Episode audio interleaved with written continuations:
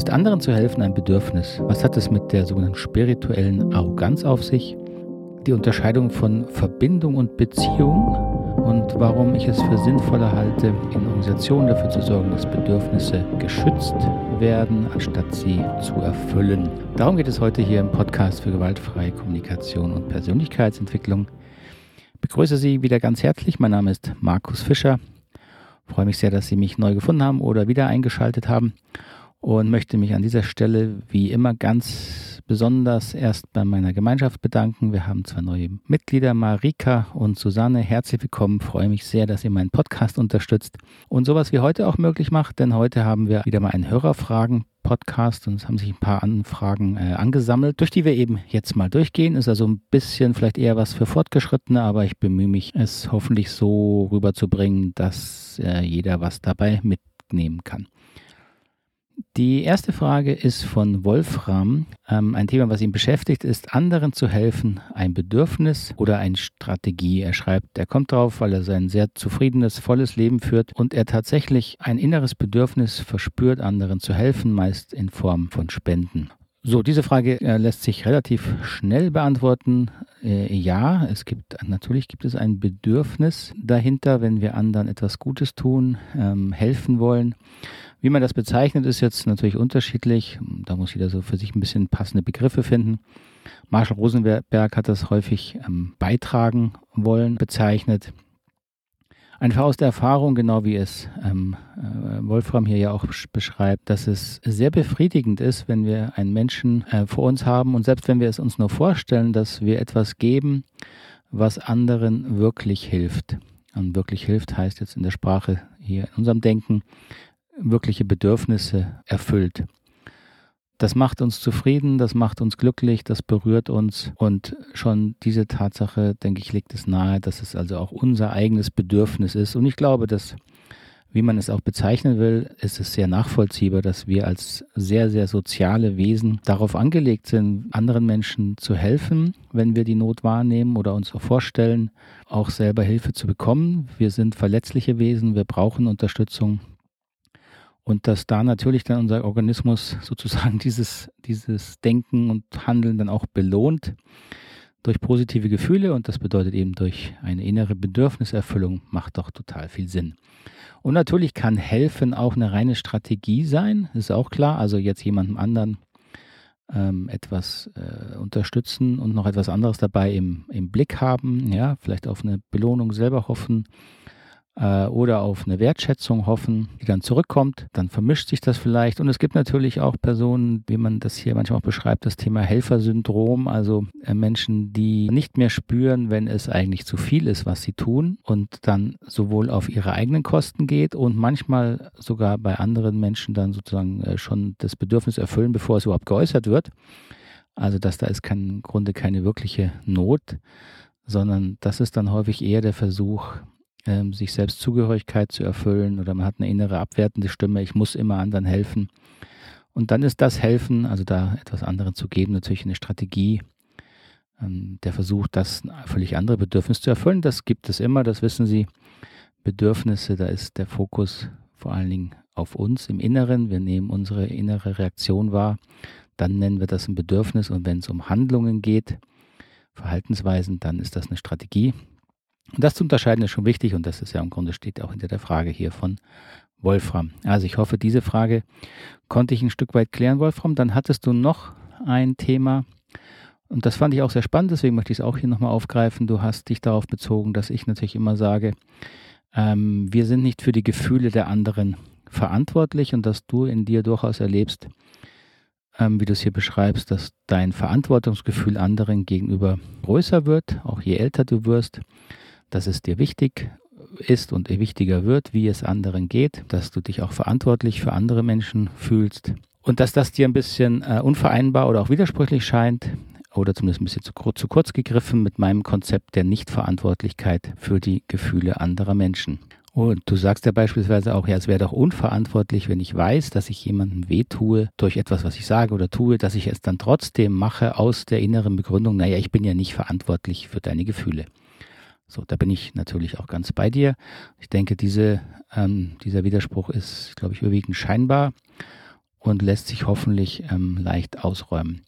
Also meine Aussage grundsätzlich, dass wir unsere Gefühle selber machen und in dieser Hinsicht dafür verantwortlich sind, bezieht sich wirklich schlicht und ergreifend aus einer sehr, ich will nicht sagen mechanistischen, aber doch aus einer quasi wie so einer biologischen Anschauung, was passiert denn, äh, wenn Gefühle entstehen? Was genau passiert da? Jetzt mal sehr vereinfacht gesagt, haben wir einen Außenreiz. Ja, das ist etwas, was von außen auf uns einwirkt, auf unsere Sinne, die wir haben. Wir nehmen etwas wahr, dann interpretieren wir das, was wir da wahrnehmen und daraus entstehen Gefühle. Und auf diesem Weg, ähm, das ist der Weg der Verantwortung sozusagen. Der Außenreiz ist der Auslöser, aber das, was innerlich passiert, ist natürlich völlig in uns. Da hat der Auslöser auch gar keine äh, Macht mehr drüber. Und die Erfahrung zeigt auch, dass eben der gleiche Auslöser selbst in uns sehr verschiedene Gefühle auslösen kann. Das kennen wir alle.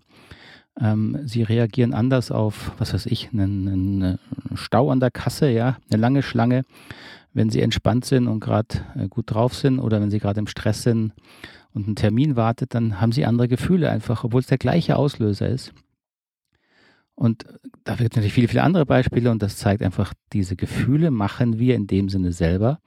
Und in diesem Sinne, das meine ich mit, damit sind wir dafür verantwortlich. Was du jetzt beschreibst, Wolfram, ist ein bisschen anderer Fokus, wenn ich sage, äh, in einer Beziehung weiß ich doch, wo beim Gegenüber die empfindlichen Stellen sind. Ja, ich weiß, wie ich anderen wehtun kann. Je mehr ich sie kenne, desto besser. Und wenn ich jetzt schon weiß, dass das im anderen die Gefühle auslöst, was ich tue, dann ist es doch unverantwortlich und auch natürlich nicht im Sinne der gewaltfreien Kommunikation, wenn ich es trotzdem tue, Beziehungsweise, wenn ich dann noch behaupte, naja, die Gefühle machst du dir selber. Und das ist natürlich das, was du sagst, da hast du völlig recht. Und ist auch Quatsch. Und da ist für mich einfach der Punkt, die Haltung entscheidet eben. Wenn ich, jemand, wenn ich jemandem wehtun will, dann kann ich das, wenn ich diese Haltung habe. Das kann ich auch ziemlich unabhängig davon, ähm, dafür muss ich ja meistens gar nicht viel sagen. Aber wenn ich natürlich schon weiß, was dem anderen wehtut und aus dieser Haltung handle, dann werde ich ihn auch verletzen und dann bin ich für diese Verletzung verantwortlich. Der andere ist weiterhin für sein Gefühl komplett selber verantwortlich. Das ist für mich eben kein Unterschied. Das ist für mich äh, jetzt kein Widerspruch. Ich bin für meine innere Haltung, dem anderen weh zu tun zu wollen, verantwortlich. Und der andere ist trotzdem dafür verantwortlich, dass er die Gefühle hat, die er hat, weil, wie gesagt, dieser Prozess halt ein sehr innerer ist, wo wir von außen im Grunde gar nicht mehr, gar keinen Einfluss mehr drauf haben. Um diese Themen auch weiter zu vertiefen, darf ich an der Stelle kurz einen kleinen Werbeblock einfügen für meinen Online-Kurs Gewaltfreie Kommunikation, der zu diesen Themen äh, nochmal sehr viel mehr in die Tiefe geht und wo natürlich diese Prozesse der Selbstreflexion äh, sehr vertieft angeleitet werden. In diesen Online-Kurs, der auf ein Jahr lang ausgelegt ist, können Sie ganz einfach reinschnuppern auf der Seite www.knotenlösen.com. Knoten lösen ein Wort mit oe.com finden Sie den Online-Kurs und da können Sie ein Gratis-Modul völlig ohne Risiko sich einschreiben. Ist auch kein irgendwie Abo-Modell hintergeschaltet oder Sie müssen auch nichts kündigen. Sie können das einfach gratis besuchen, solange Sie wollen. Da passiert also auch nichts und da können Sie mal reinschnuppern, wie das so funktioniert. Und die große Besonderheit in diesem großen Online-Kurs, den Sie dann natürlich dann erwerben müssten, der sich über ein Jahr zieht, sind die regelmäßigen monatlichen Webinare. Sie haben im jeden Monat vier Webinartermine, wo Sie mit mir ganz konkret an Ihren eigenen Themen arbeiten können, Fragen stellen können. Neben dem E-Mail-Coaching, was natürlich zu den mittlerweile acht Modulen mit über 50 Lektionen und stundenlangen Videos in diesem Online-Kurs ist, also wirklich ein sehr umfassender und vertiefter Kurs. Würde mich freuen, wenn Sie mal reinschauen. Vielleicht haben Sie ja Interesse dran. Auch zum Verschenken vielleicht eine nette Idee vor Weihnachten. Vielen Dank. Jetzt machen wir weiter mit den Fragen. Und zwar Sonja hat eine Frage. Sie schreibt hier, mich würde noch sehr interessieren, wie ein Umgang mit der sogenannten spirituellen Arroganz, in Klammern Probleme der integralen Entwicklungsebene, möglich ist. Sie schreibt, ich finde es sehr schwierig, in keine abwertende Haltung zu kommen, wenn sich Personen sehr unreflektiert verhalten und aufgrund mangelnder Bewusstheit ihrer eigenen Bedürfnisse immer wieder an diesen vorbei agieren. Ähm, Sonja, äh, spannende Frage. Ich möchte nur kurz ein bisschen ausholen, damit man den Kontext auch ein bisschen versteht, sonst glaube ich, ist es schwer nachzuvollziehen. Ich beziehe mich in der Arbeit und auch jetzt in dem Buch, was du erwähnst, zur gewaltfreien Kommunikation ja auf das Thema, wie wir erwachsen werden, erwachsener werden und dadurch laufen wir eben verschiedene Bewusstseinsebenen oder Weltständnisebenen, so, sogenannte Brillen, die wir aufhaben, ja, wie wir die Welt verstehen und interpretieren die wir unbewusst entwickeln und die wir auch überwiegend unbewusst durchlaufen. Das kennen Sie auch alle hier, bin ich schon öfter darauf eingegangen. Die sogenannte egozentrische Ebene ist eine sehr frühe oder die konformistische Ebene, wenn wir dann, ähm, wenn es um unsere Zugehörigkeit geht in der Familie, dann die rationale Ebene. Und da gibt es eben in meinem sehr einfachen Modell, ich glaube, sechs Stufen und eine der späteren, die spätere, die ich noch beschreibe, ist die sogenannte integrale Ebene, auf die sich Sonja hier bezieht. Und all diese Entwicklungsebenen haben eben auch Schattenseiten. Ja, sie haben Fehlentwicklungen. Auf der egozentrischen Ebene haben sie beispielsweise müssen sie ein sehr gesundes Ego entwickeln, das brauchen wir. Und wenn auf der Ebene etwas schief geht, also das zu stark unterdrückt wird, dann ähm, entwickeln sie emotionale Muster, dass sie sich nicht trauen, äh, laut zu sein oder Nein zu sagen äh, oder oder. Und das gilt für jede Entwicklungsebene. Also überall gibt es die Prozesse, die Fähigkeiten, die man da entwickeln muss. Und es kann immer auch was schiefgehen. So, und in dem Buch schreibe ich eben auch auf der integralen, auf dieser sozusagen äh, umfassenden Ebene, die den Anspruch hat, ähm, die wirklich den meisten Überblick zu entwickeln. Das ist eine sehr späte Ebene, die wir Erwachsene erreichen, wo wir überhaupt erst ein Verständnis auch für Entwicklung sinnvoll entwickeln, wo wir auch diese psychologischen Themen ernst nehmen.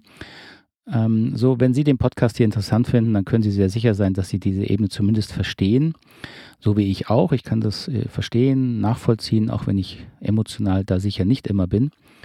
Und im Buch habe ich eben geschrieben, wie jede Ebene hat auch diese integrale Ebene Schattenseiten, aber die sind noch nicht sehr klar, weil das eben eine Ebene ist, die sozusagen, wo wir maximal vielleicht gerade so reinschnuppern. Und Schattenseiten erkennen wir eben vor allen Dingen dann einfacher, wenn wir aus diesen Ebenen uns rausentwickelt haben. Also wir können gut die Schattenseiten der der konformistischen Entwicklungsebene beschreiben. Das ist eben eine zu hohe Anpassung ja, an die Gruppe. Trauen wir uns nicht mehr, da unsere Meinung zu sagen. Und wir können die Schattenseiten der rationalen Ebene beschreiben. Da ignorieren wir die, die emotionalen Themen und so weiter. Bei der integralen Ebene die ist eben sozusagen noch sehr neu und deswegen ist es schwer, Schattenseiten zu beschreiben.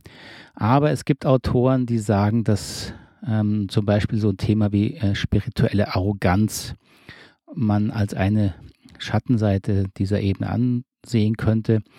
Und darunter, so wie ich es jetzt verstanden habe, wäre quasi so eine Haltung, die äh, so ein bisschen ausdrückt, naja, ich bin ja besser entwickelt und deswegen ähm, schaue ich dann so ein bisschen auf andere hinab in so einer Mischung aus echtem und äh, etwas arrogantem Mitgefühl. So würde ich es jetzt mal kurz vielleicht beschreiben. Und deine Frage war eben jetzt, Sonne, wie damit umgehen. Gut, so wie du es jetzt beschreibst, deine, dein, dein Thema, wenn du sagst, du findest es schwierig, mit Menschen umzugehen, die sich unreflektiert verhalten aufgrund ihrer mangelnden Bewusstheit über Bedürfnisse, ganz spontan ehrlich, ja, das finde ich ein bisschen spirituell arrogant, weil im Grunde sagst du ja, ähm, die sollen anders sein, die sollen jetzt bewusster sein, ihre Bedürfnisse, die sollen sich jetzt weiterentwickeln, damit du es leichter hast. Da würde ich erstmal fragen, warum? Wenn du bei deiner Bewertung, die du ja hast, und da mal hinzuschauen herauszufinden, welche Bedürfnisse da bei dir denn unerfüllt sind oder berührt sind. Und für diese Bedürfnisse, also deine eigenen in diesem Bereich unerfüllten Bedürfnisse, dann die Verantwortung zu übernehmen, das wäre die Art, wie ich jetzt da sozusagen äh, mit umgehen würde. Denn im Grunde steckst du ja noch bei deiner Bewertung. Ja, und deine Bewertung ist, die anderen müssen sich weiterentwickeln. Und das sehe ich nicht, weil gesunde Erwachsene sind für ihre Bedürfnisse selber verantwortlich und das heißt auch für die Unerfüllung selber verantwortlich. Frage wäre also, was das Problem daran ist. Jetzt vielleicht mal ausgenommen, die anderen Personen wären kleine Kinder, für die du verantwortlich bist oder Kranke, bist du eben da sozusagen nicht drin in diesem System. Denn gesunde Erwachsene sind für sich verantwortlich und das schließt auch ein, dass sie nicht gut für sich sorgen. Und das mag für dich dann, das mag was auslösen, ja, das ist eben der Punkt. Aber das, was es auslöst, das wäre erstmal zu klären. Und dann für die Bedürfnisse, die sich darin zeigen, wie gesagt, hast du dann wieder die Verantwortung und dann müsste man hingucken, was du konkret jetzt tun kannst, um diese Bedürfnisse eben zu erfüllen. Also ich hoffe, du kannst das so annehmen und im Zweifelsfall melde dich gerne nochmal bei mir. Dann kommen wir zur Frage von äh, Steffen. Ja, hallo Steffen, freue mich, dass du hier wieder dich beteiligst. Du hast eine Frage gestellt zum Thema Unterscheidung der Begriffe Verbindung und Beziehung. Du schreibst hier, dass du beides sehr lange synonym gebraucht hast und dann haben dich Menschen darauf aufmerksam gemacht, dass man es auch unterschiedlich sehen kann. Und du beschreibst hier, dass du sagst, am Ende ist Verbindung etwas Kurzfristiges, auch nonverbal herstellbares während Beziehung als Begriff ja das Verhältnis zweier Menschen zueinander definiert. Längerfristige Verbindungen können immer auch in Beziehungen übergehen, so schreibst du und du würdest einfach gerne meine Ideen dazu hören. Gut, also meine Idee dazu ist, dass in so einem Punkt eben es wieder sehr wichtig ist, Strategie und Bedürfnisebenen zu unterscheiden. Wenn du jetzt beschreibst, ähm, also wie ich es verstehe, vielleicht verstehe ich es auch falsch, aber ich kann ja nur das nehmen, was du mir geschrieben hast. Du schreibst, Verbindung ist etwas kurzfristig Herstellbares, längerfristige Verbindungen können in Beziehungen übergehen. Das ist die Strategieebene. Ja, das ist die Form, wie Verbindungen und oder Beziehungen geführt werden. Sind sie längerfristig, kurzfristig? Wie sind sie hergestellt? Wie nah sind sie? Wie entfernt sind sie? Das klingt mir eher nach so Strategieebene im Sinne von, wie sieht diese Verbindung aus? Wie wird sie geführt? Ist sie schon alt? Ist sie neu? Ist sie lang? Ist sie nah, ist sie fern? Das ist eher etwas, was im Außen sozusagen wahrnehmbar ist. Auf Bedürfnisebene geht es bei der Verbindung ja darum, wie ich innerlich meinen Kontakt zu einem oder überhaupt Menschen halte. Zum einen um die Erfahrung, dass ich das eben brauche. Also ich brauche nicht den einen Menschen, aber ich brauche Menschen. Ähm, und ich brauche eine bestimmte gefühlte Qualität. Das ist eben das, was wir Bedürfnis nennen. Und in der Hinsicht würde ich jetzt die Begriffe Be äh, Verbindung und Beziehung relativ äh, gleichbedeutend bezeichnen, beziehungsweise mir ist dann ja die Bezeichnung, wie du weißt, gar nicht wichtig, sondern ich prüfe eher die Person, die das gerade verwendet. Verwendet sie es auf der Ebene im Verständnis von Bedürfnis oder im Verständnis von Strategie? Und bei Strategie sagen die Menschen eben oft, ja, ich habe zu dem keine Verbindung und der muss sich anders verhalten, sonst kann ich da keine Verbindung haben ähm, oder die Beziehung ist halt schlecht, weil so und so. Das ist alles Strategieebene. Auf Bedürfnisebene würde ich sagen, die Verbindung zu einem Menschen ist innerlich immer erfüllt, wenn wir nicht uns oder ihn oder andere abwerten. So, wenn wir in die Abwertung kommen, Bewertung oder Abwertung kommen, ähm, dann trennen wir auf eine Art diese unbewusst bestehende Erfüllung. Das spüren wir dann auch häufig. Und das ist nicht schlimm, das ist das, was normal ist, wenn Menschen zusammen sind. Die sind halt nicht immer innerlich verbunden. Das ist also ganz normal. Der Punkt wäre dann nur wirklich dafür, die Verantwortung zu übernehmen. Und das passiert eben häufig nicht, wenn Menschen diese Begriffe als Strategie Idee verwenden, dann sagen sie mir, du musst anders sein, damit ich jetzt mit dir in Verbindung sein kann. Oder du musst anders sein, damit das, damit meine innere gefühlte Qualität von Bedürfniserfüllung auch erfüllt ist. Und das ähm, funktioniert eben nicht wirklich. Häufig ist das größte Problem, ähm, dass erstmal gar nicht bewusst ist, dass man damit im Grunde einen Vorwurf hat innerlich, eine Kritik hat und dann muss man eben nochmal genauer hinschauen, worum, woher, worin die Kritik besteht, was dafür eigentlich die Ursache ist. Ähm, aber das führt jetzt ein bisschen ab vom Thema. Also diese Begrifflichkeiten, Verbindung und Beziehung verwende ich, wie gesagt, fast immer gleichbedeutend. Und die Unterscheidung ist für mich eher werden sie als Strategie verstanden oder werden sie als Bedürfnis verstanden? Und das kann man eben nur im Dialog klären, indem man mit der Person bespricht. So viel dazu. Ich hoffe, das geht in die richtige Richtung, was du gemeint hattest, Steffen, sonst melde dich gern nochmal. Und dann zur auch schon letzten Frage. Und gut, heute wird der Podcast ein bisschen länger, tut mir leid, aber ich wollte die Fragen jetzt gern auch mal beantworten ähm, auch von Steffen und der hat die Frage, dass ich mal in einem Podcast, in einem anderen Podcast, wo es äh, um das Thema Organisation ging, das war einer der vorletzten, glaube ich, habe ich mal wo so nebenbei gesagt, dass ich es für sinnvoller halte, in Organisationen darauf zu achten, dass Bedürfnisse geschützt werden oder nicht verletzt werden, statt darauf zu achten, dass man diese erfüllt. Habe ich in so einem Nebensatz gesagt, äh, stimmt, kann ich mich auch daran erinnern. Und jetzt fragt Steffen, was das denn heißt und dass ihn das interessiert und ob ich dazu noch etwas mehr äh, sagen könnte. Ja, kann ich, ist leider nicht ganz so leicht, also ist mir nicht ganz leicht zu gefallen, das zu erklären. Diese Idee, wie man auf Bedürfnisse schaut, jetzt in Organisationen, hat sich für mich auch sehr stark aus der praktischen Arbeit jetzt sowohl mit meinen eigenen Ausbildungsgruppen als auch in Organisationen ergeben. In diesen in Organisationen, in Strukturen geht es ja immer um den Bereich auch der Führung, der Organisation von Entscheidungsprozessen, weil man dann Gruppen von Menschen hat, für die man jetzt Mann als Führungskraft oder Frau als Führungskraft eine gewisse Verantwortung übernimmt. Man schafft einen Rahmen, man schafft Entscheidungsprozesse und wie alles, was wir tun, soll das ja auf Bedürfnisebene etwas Sinnvolles sein.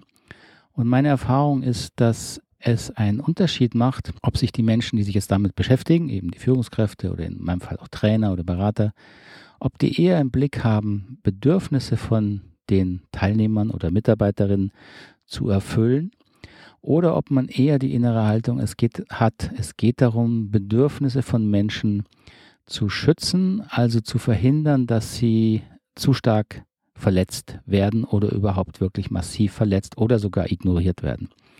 Also da geht es mehr um eine innere Haltungsgeschichte als jetzt beispielsweise Führungskraft in der Organisation sind sie ja immer damit beschäftigt. Sie treffen Entscheidungen. Ja, sie treffen Entscheidungen ähm, teils für sich natürlich, das ist für ihre eigenen Bedürfnisse, aber eben natürlich auch sehr für ein Team oder auch im Sinne der Unternehmensziele. Und für mich hat sich herausgestellt, dass es einen Unterschied macht, ob sie dann innerlich in der Haltung sind, zu prüfen, ob das, was sie entscheiden, wirklich Bedürfnisse erfüllt oder ob sie eher entscheiden, könnte es eine Gefahr sein, dass es Bedürfnisse äh, massiv verletzt. Also dass sie eher den Fokus darauf legen, Bedürfnisse zu schützen, anstatt diese Bedürfnisse zu erfüllen. Das mag jetzt ein bisschen äh, rosinenpickerisch klingen, aber ich glaube, dass das ein großer Unterschied ist. Wenn Sie ihren Fokus darauf legen, in der Zusammenarbeit mit Menschen Bedürfnisse zu erfüllen, dann sind sie natürlich sehr im Überlegen, was könnte diese Person brauchen, was würde ihr gut tun, was würde ihr nicht gut tun.